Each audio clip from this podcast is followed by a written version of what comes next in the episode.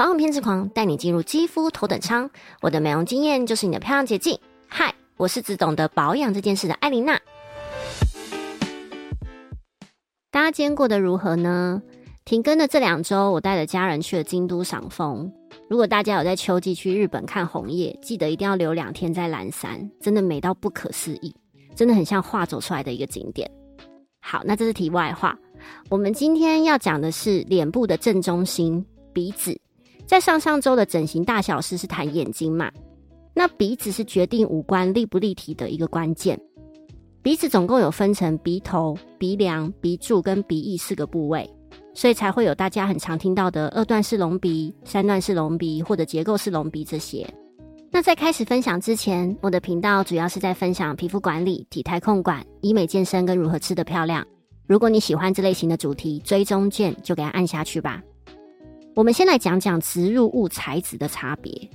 植入物主要是放在三根，让鼻子挺起来的作用。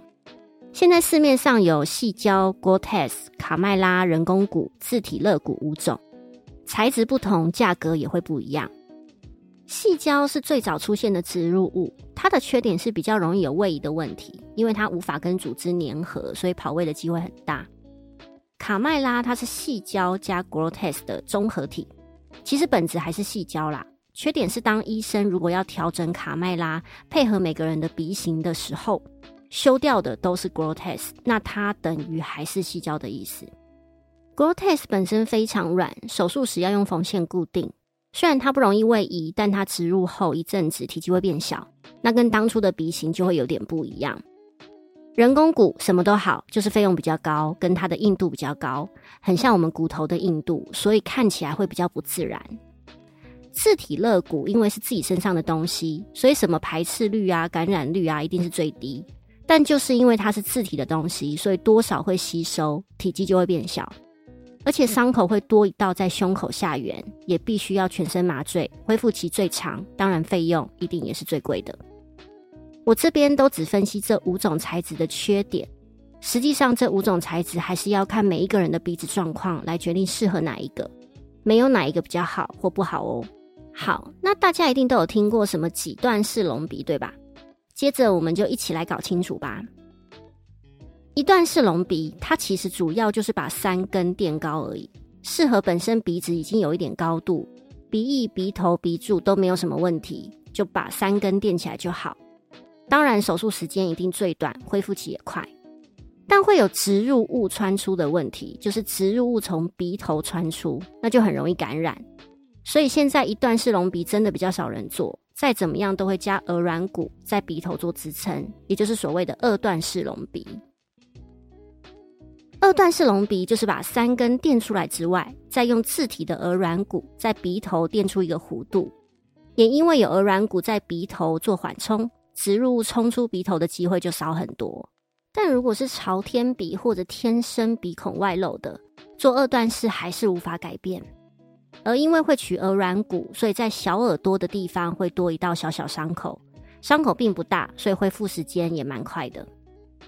三段式隆鼻除了把三根垫高跟缓冲鼻头以外，还可以把鼻中隔延长。朝天鼻就是因为鼻中隔过短。所以会有猪鼻子的问题，或者鼻翼过宽或过厚，也可以做修改，可以把鼻型修小巧一点，甚至有的三段式会再加上把眉心垫高，会让轮廓更加立体。如果喜欢外国人的立体高鼻，眉心垫高就是很好的选择。所谓的三段式就是两段再多加一个小部位的精修，所以如果鼻型天生没有那么精致，条件没有那么好，就可以选择三段式的精修。当然，价格上就会比较贵，恢复期也最长。至于手术时间，则是要看鼻型的状况，从两小时到四小时不等，拆线时间都大概在七到十天左右。那现在会有很多医生会选择可吸收缝线，还是要看医生的习惯。阿琳娜的 Murmur Time，东方人普遍鼻子都是塌鼻或者宽鼻，而它又是在脸部的中心点。所以隆鼻在诊所也是非常热门的手术之一。如果不敢手术的，也还有鼻雕线跟填充物的选择。但鼻雕线跟填充物是无法改善猪鼻子啊或者鼻翼过宽过厚的问题，顶多把三根垫高，跟打出比较精致的鼻头而已。我自己对于鼻子是觉得直接手术比较快，一次解决所有鼻子的问题。甚至有些人会有鼻中隔弯曲的问题，就是鼻子很容易过敏、换季鼻水流不停，或者长期鼻塞的，也可以透过隆鼻手术来改善哦。其他还有像结构式隆鼻、韩式隆鼻什么的，这些其实都是三段式隆鼻再去变化。我认为在去诊所给医生咨询前，不用接收太多有的没的资讯，你只要知道自己喜欢什么样的鼻子，跟医生讨论自己合不合适就好。现在很多诊所都还有四 D 的模拟图，也可以先看看自己做完鼻子可能长怎样。那些什么极端式，只要有一个概念就行了。今天这一集主要是跟大家分析开刀隆鼻手术的基础概念。实际上还是要给医生评估。那下礼拜就来聊聊微整的隆鼻吧。鼻雕线是什么？鼻雕线加填充物又是什么？还不敢尝试开刀隆鼻手术的你，但又想把鼻子垫高的你，下周也来准时收听吧。我是艾琳娜，下周见。我要是米娜塞。